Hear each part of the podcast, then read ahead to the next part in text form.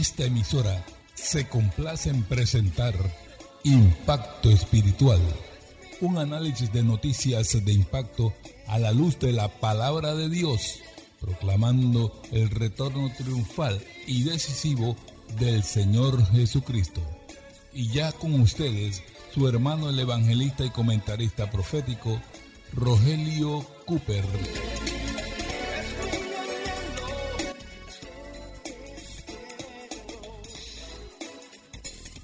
¿Qué tal amigos? Bienvenidos nuevamente en este día feliz a otra presentación de su programa Impacto Espiritual.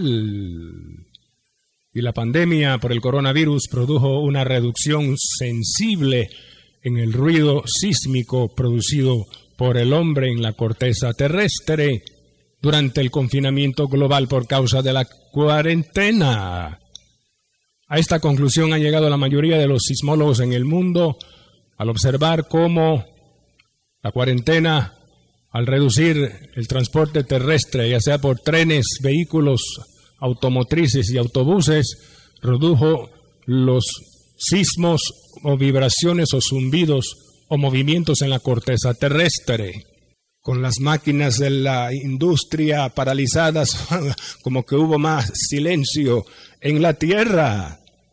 Avalando todo esto, la estudiante recién graduada de geofísica de la Universidad de California en Pasadena, Celeste Lasbet, declaró en un tuit que un sismómetro allá en Los Ángeles, California, detectó una reducción en los ruidos una caída en picada. Dice que el descenso ha sido salvaje en cuanto a los ruidos humanos por causa de el confinamiento y el cese del transporte masivo en la cuarentena. En otras palabras, amables, amables oyentes, la Tierra se ha vuelto, según otro reporte, un 50% más silenciosa sin los ruidos humanos en la corteza terrestre durante la pandemia.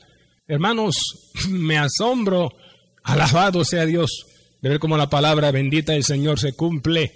Abacú capítulo 2 versículo 20 dice ahí la Biblia, mas Jehová está en su santo templo, calle delante de él toda la tierra. ¿Oyó usted eso? Jehová está en su santo templo, calle delante de él toda la tierra.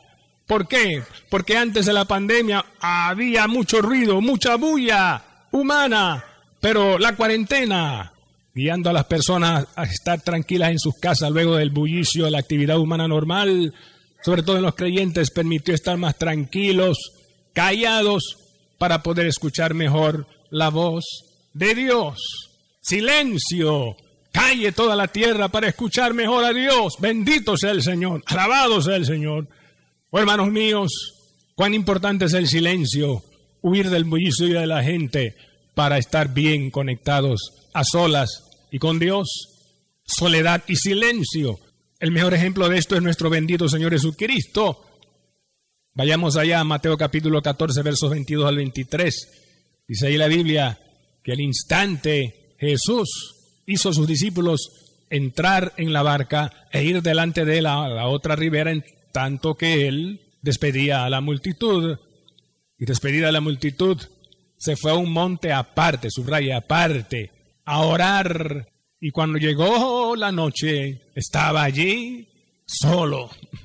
Hermanos, yo pregunto si la humanidad santa y pura y perfecta de Jesús sin pecado, en esa humanidad él sintió la necesidad profunda de orar y tener comunión a solas con el Padre, cuánto más nosotros, hermanos míos, que tenemos esta naturaleza antigua, caída, pecaminosa, ¿Cuánto más no necesitaremos estar en la presencia de Dios buscando el rostro de Dios en oración profunda, su rostro, su fortaleza y su guía cada día?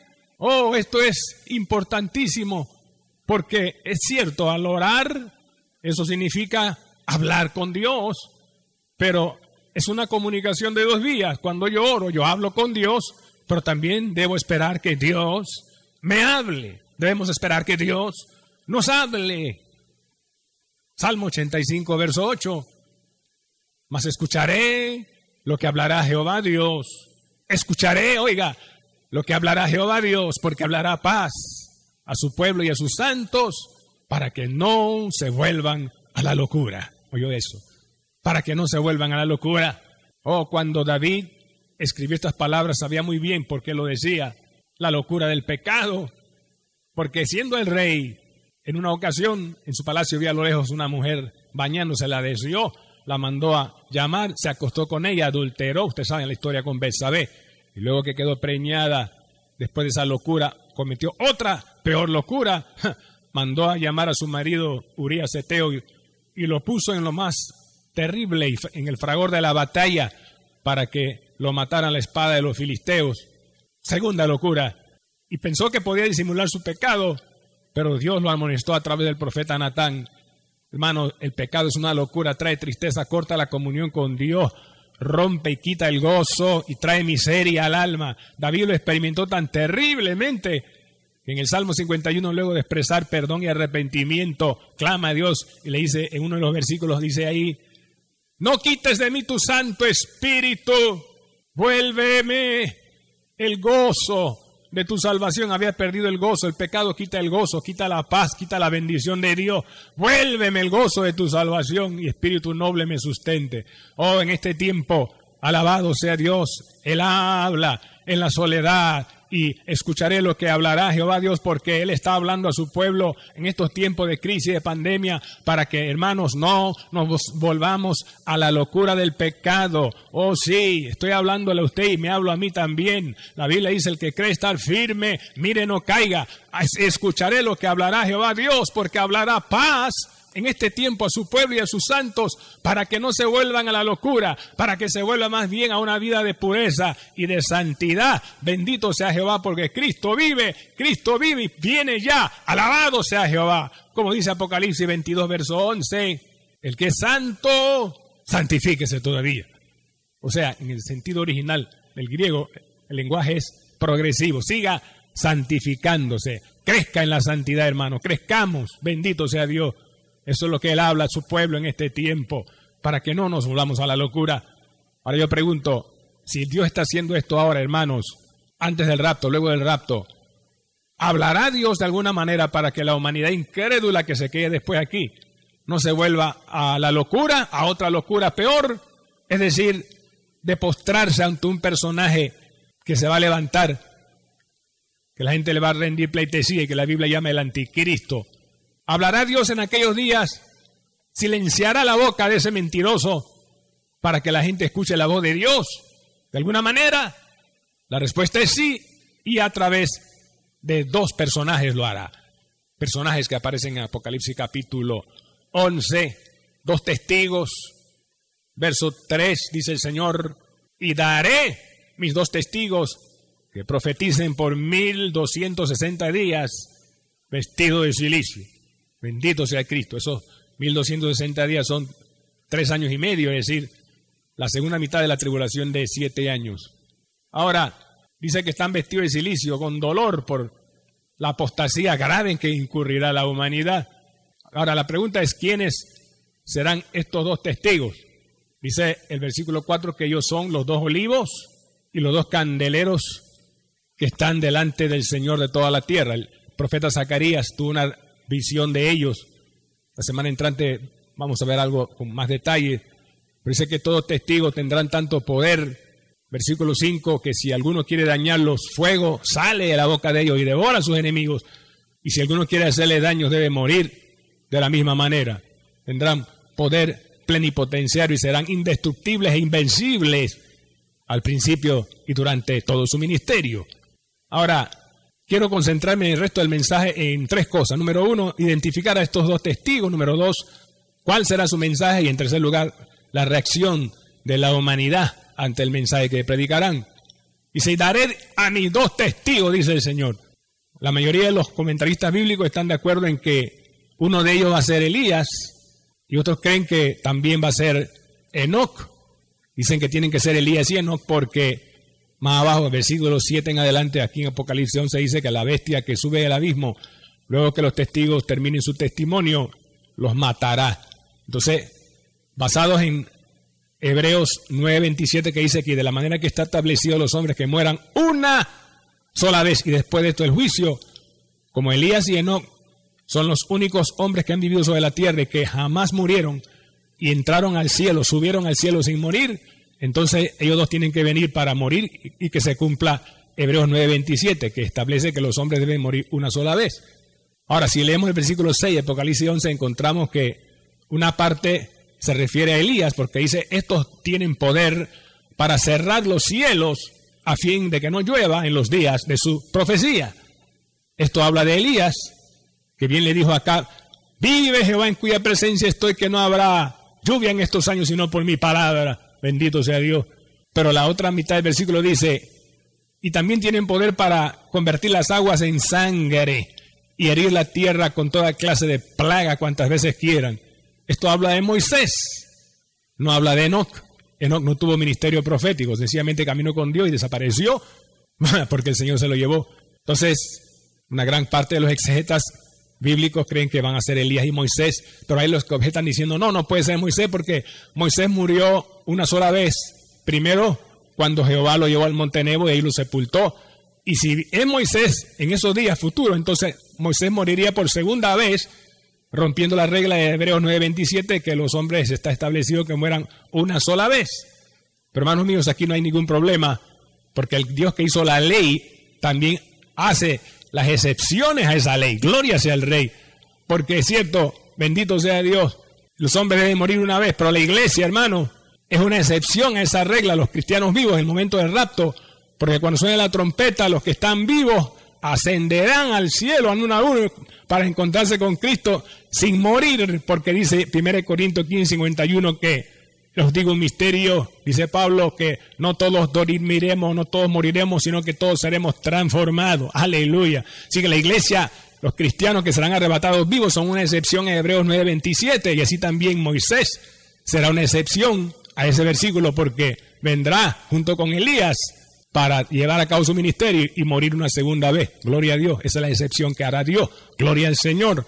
Y para que no quede duda de que será Moisés y Elías, cuando vamos a Mateo capítulo 17, versos 1 al 3, leemos ahí que seis días después Jesús tomó a Pedro, a Jacobo y a Juan su hermano y los llevó a un monte alto. Aleluya. Y se transfiguró delante de ellos. Y el aspecto de su rostro se volvió como el sol y sus vestidos blancos como la luz. Pero note lo que dice el versículo 3. Dice, y aparecieron con él Elías y Moisés conversando. Y en los evangelios sinópticos dice que hablaban con Jesús de su partida que iba a ser a Jerusalén a dar su vida.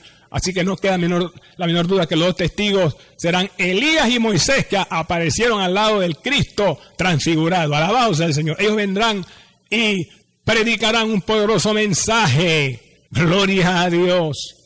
¿Cuál será ese mensaje? Bueno, refutando las mentiras y los milagros mentirosos del anticristo que usará para tratar de engañar y perder a la humanidad. Si vamos a Apocalipsis capítulo 13, versículo 3, ahí vamos a encontrar, dice la Biblia, que Juan, hablando de la bestia, vio a una de sus cabezas como herida de muerte, pero su herida mortal fue sanada. Y se maravilló toda la tierra en pos de la bestia. Herida mortal, Mire, se va a maravillar la tierra ante este hombre que sufrirá probablemente un balazo en la cabeza y al día siguiente aparecerá ante las pantallas de televisión como si no hubiera pasado nada. Y la gente dirá, wow, maravillada. Un balazo y al día siguiente está sano, no le pasó nada. Es más, es muy probable que el falso profeta con su propaganda haga decir al mundo que el anticristo murió y que había resucitado. Y la respuesta de la humanidad cuando vean a este que recibió la herida y resucitó aparentemente, se sanó esa herida mortal, dice verso 4 Apocalipsis 13, y la gente dirá, ¿quién como la bestia? ¿Y quién podrá luchar contra ella? Que ni la muerte pudo destruir a este hombre, súper inteligente, genial, diplomático, príncipe, sagaz, que traerá una falsa paz. Dirán, ¿quién como este? Este hombre tiene que ser Dios, que ni la muerte pudo con él. Ajá. Pero ¿cuál será el mensaje de los dos testigos refutando esta mentira? Dirá el que verdaderamente murió, uno, hay uno que hace dos mil años murió en una cruz y derramó su sangre para salvar a la humanidad de sus pecados. al tercer día resucitó. Él vive, Él es el Señor de Señor y Rey de Reyes, Creador de los cielos y de la tierra, y ha de regresar para reinar sobre esta tierra. Créanle a Él, solo Cristo salva. Crean en Él para que sus almas sean salvas. No le crean la mentira a ese hijo del diablo, engendro de Satanás para que ustedes no compartan su triste final en el lago de fuego. Crean en Jesucristo y conviértanse a Él de corazón, porque solo Él es el Señor invencible, resucitado y victorioso. Ese será el mensaje de los testigos. Gloria sea Cristo, bendito sea el Señor, alabado sea Dios. Mas ¿cuál será la reacción de la humanidad a este mensaje? Bueno, el versículo 4, Apocalipsis 13 dice, y adoraron, oiga, al dragón que había dado autoridad a la bestia y adoraron a la bestia, o sea, adoraron a Satanás, van a adorar al diablo, qué terrible, y a la bestia, y más abajo, versículo 8 dice, y la adoraron todos los moradores de la tierra, cuyos nombres no estaban escritos en el libro de la vida del Cordero que fue inmolado desde el principio del mundo. Qué terrible. Millones serán arrastrados por este personaje funesto que engañará al mundo con su falso milagro y los arrastrará hacia el lago de fuego. Qué triste. Hermanos, esto es lamentable. Mucha gente hoy día se va a perder así, pero la escena cambia porque si todo se quedara ahí, entonces, wow, Apocalipsis sería un, un libro muy tétrico, pero en medio de las tinieblas densas hay una luz gloriosa de revelación y esperanza, porque hay otro cuadro, la escena cambia en Apocalipsis capítulo 7, versículo 9, donde ahí leemos, dice Juan, después de esto miré Oiga esto. Y vi una gran multitud que nadie podía contar, de todos los pueblos, lenguas, tribus y naciones que estaban delante del trono de Dios y en presencia del Cordero. Oiga eso, una gran multitud que nadie podía contar de todos los pueblos. ¿Quiénes serán esos? Último, última línea ahí del versículo 13. Juan pregunta y se le pregunta, ¿y quiénes son esos? Hermanos, Aparentemente el ministerio de los 144 mil evangelistas hebreos en la primera mitad de la tribulación, más el testimonio de los testigos, va a producir un fruto de gente arrepentida en tal cantidad, hermano, que los pueblos y etnias no alcanzados por Cristo todavía en este tiempo de la gracia Miles y millones van a ser alcanzados, todas las naciones, una multitud, dice Juan, que no se podía contar. Aleluya. La palabra hará un fruto en medio de las tinieblas de ese tiempo terrible de tribulación. Gloria a Dios. Aleluya. ¿Y quiénes son estos? Le preguntaron a Juan, la última parte del versículo 13 de Apocalipsis 9, o más bien 7. En el versículo 14, Juan dice, Señor, tú lo sabes, y le contesta el anciano, estos son, benditos sea Dios, dice, los que han salido los que tenían palmas de victoria en sus manos y ropas blancas, dice, estos son los que han salido de la gran tribulación y han lavado sus ropas y las han emblanquecido en la sangre del Cordero. Oh, mi alma te alaba, Cristo. Hermano, este versículo, Apocalipsis 7:14, confirma una realidad y es que el rapto va a ser parcial. Va a ser parcial porque no todos en la iglesia van a ser arrebatados. O sea, la iglesia verdadera, los verdaderos creyentes en Cristo sí. Pero no todos los que están en la iglesia serán arrebatados. Porque no todos los que están dentro de una congregación o una iglesia local, no todos han sido lavados. Algunos parecieran, pero no lo son. Hermano, esto es muy importante y tenerlo claro. Porque hay los que están en la iglesia, pero no tienen un compromiso real con Cristo. No están comprometidos, están ahí, pero no están comprometidos. Amigo, el que a usted de bebé le echaron un poco de agua rociada en la cabeza y lo bautizaron, eso no lo hizo usted automáticamente cristiano, no, no. O amigo, usted que va a un templo con Biblia debajo del brazo, eso tampoco lo hace usted cristiano, no, no. Cristiano cuando se hace, cuando hay compromiso, un compromiso que nace de la experiencia del Espíritu Santo que viene para convencer al mundo de pecado, justicia y juicio. Viene para convencernos de que somos pecadores, de que religiosamente no nos podemos salvar, de que el alma, la ropa interior del alma está manchada de pecado y lo único que lo pueda, la puede lavar es la sangre derramada con Jesús con mucho dolor y tormento y agonía en la cruz, con su camán sorrea bashanda, sufrimientos indescriptibles en amor para salvar al hombre.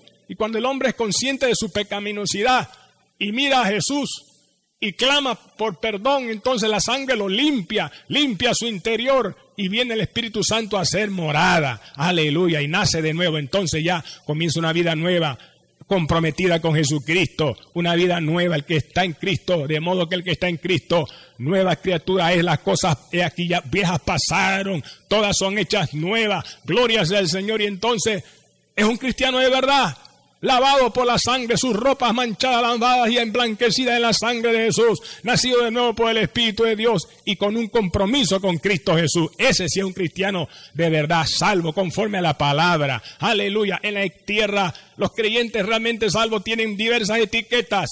Una de ellas es, unos dicen ser cristianos, católicos, comprometidos del movimiento carismático de renovación en el Espíritu Santo, fieles a Jesús y comprometidos con Cristo. Gloria a Dios por ello. Otros son cristianos evangélicos, pentecostales, otros bautistas y de diversas denominaciones, fieles a Jesús también y comprometidos con Cristo.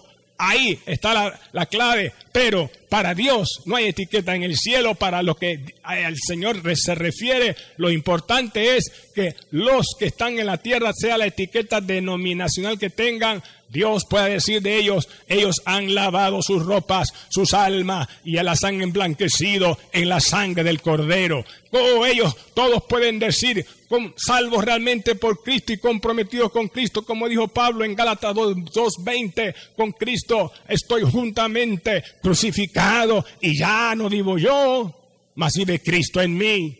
Y lo que vivo ahora, lo vivo ya no en la carne, sino en la fe en el Hijo de Dios, el cual me amó y se entregó a sí mismo por mí. ¿Puedes tú decir eso, amigo oyente? ¿Puedes tú decir eso, amiga, que me escuchas? Eres salvo, ya has sido limpiado y lavado en la sangre de Jesús tus ropas, de todas tus manchas. Asegúrate de que sea así, porque si no, viene Cristo y suena la trompeta del rapto y se levanta el verdadero pueblo y tú te quedas. Entonces estarás en el grupo de Apocalipsis 7:14 que pasará por la tribulación y lavará sus ropas y sus manchas y las emblanquecerán en la sangre del cordero en esos días difíciles. Pero ¿para qué esperar hasta ese momento? Asegúrate de tu boleto para el rapto ya, rindiéndote a Jesucristo y entregándole tu corazón. Sí, este es un tiempo decisivo en la historia de la humanidad. Amigos, no es hora de jugar a la iglesia, no es hora de jugar a la religión. Es tiempo de tomar el Evangelio en serio. Tu alma eterna, la salvación eterna es tu alma en serio. Porque ahí donde estás, no rindes tu corazón a Cristo. Dile, Jesús, al oír tu palabra, compungido mi corazón, vengo a ti. He conocido acerca de ti.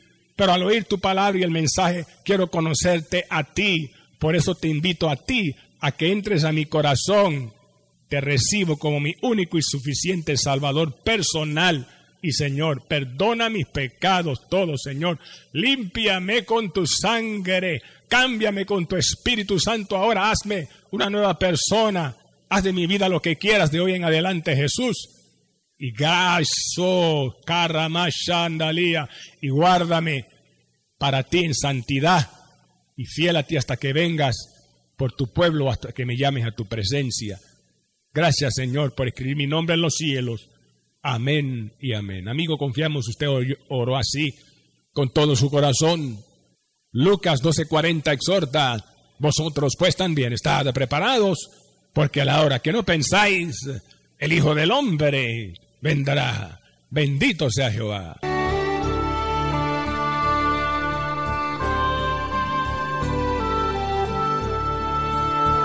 Bien, amables oyentes, amigos y hermanos, en el día de hoy eh, comenzamos el mensaje hablando acerca de la reducción de los ruidos sismológicos producidos por el hombre durante el tiempo de confinamiento global, cómo Dios usó esta coyuntura, sobre todo en los creyentes, este silencio aumentado en la tierra para que su voz se pueda escuchar mejor para santificación del pueblo.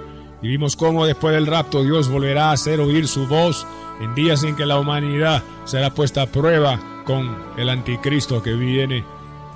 Si desea una copia del mensaje de hoy, me escribe un correo o más bien un texto o nota de voz al WhatsApp que en un instante mi esposa, la hermana Diana, le dará y solicite el programa número 2243 con el mensaje titulado Apocalipsis 11 y los dos testigos cuando Dios hará oír su voz.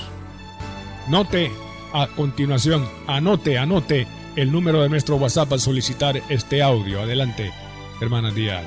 Más 1 917 557 6928. Repetimos, más 1 917 557 6928. Así es. Este audio usted lo podrá compartir, hermano, cuando lo reciba de una vez hoy a todos sus contactos en WhatsApp o en las redes sociales. Estamos ofreciendo estos audios totalmente gratis para que la palabra no tenga impedimento y corra y sea glorificada lo más posible. Gloria a Dios.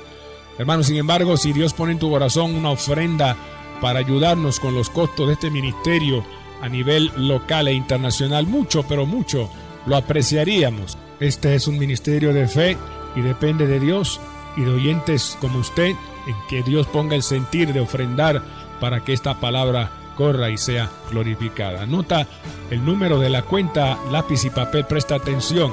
Es el siguiente: 04 18 01 00 27 96 8. Recuerde el número de la cuenta de ahorros 04 18 01 00 27 96 8 cuenta de ahorros a nombre de Impacto Espiritual, Banco General.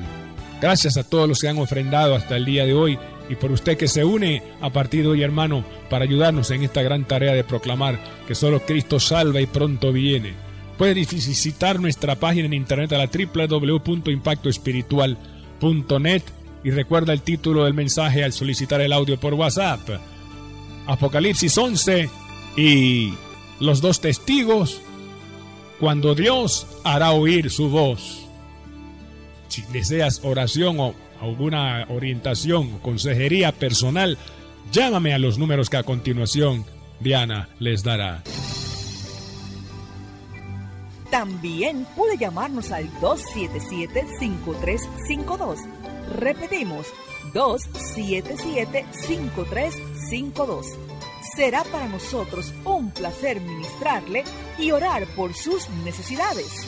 A nombre del hermano Cooper, su comentarista profético, nos despedimos hasta la próxima semana en esta misma estación y hora cuando presentaremos otro impacto espiritual. Un mensaje diferente anunciando la segunda venida del Hijo del Hombre.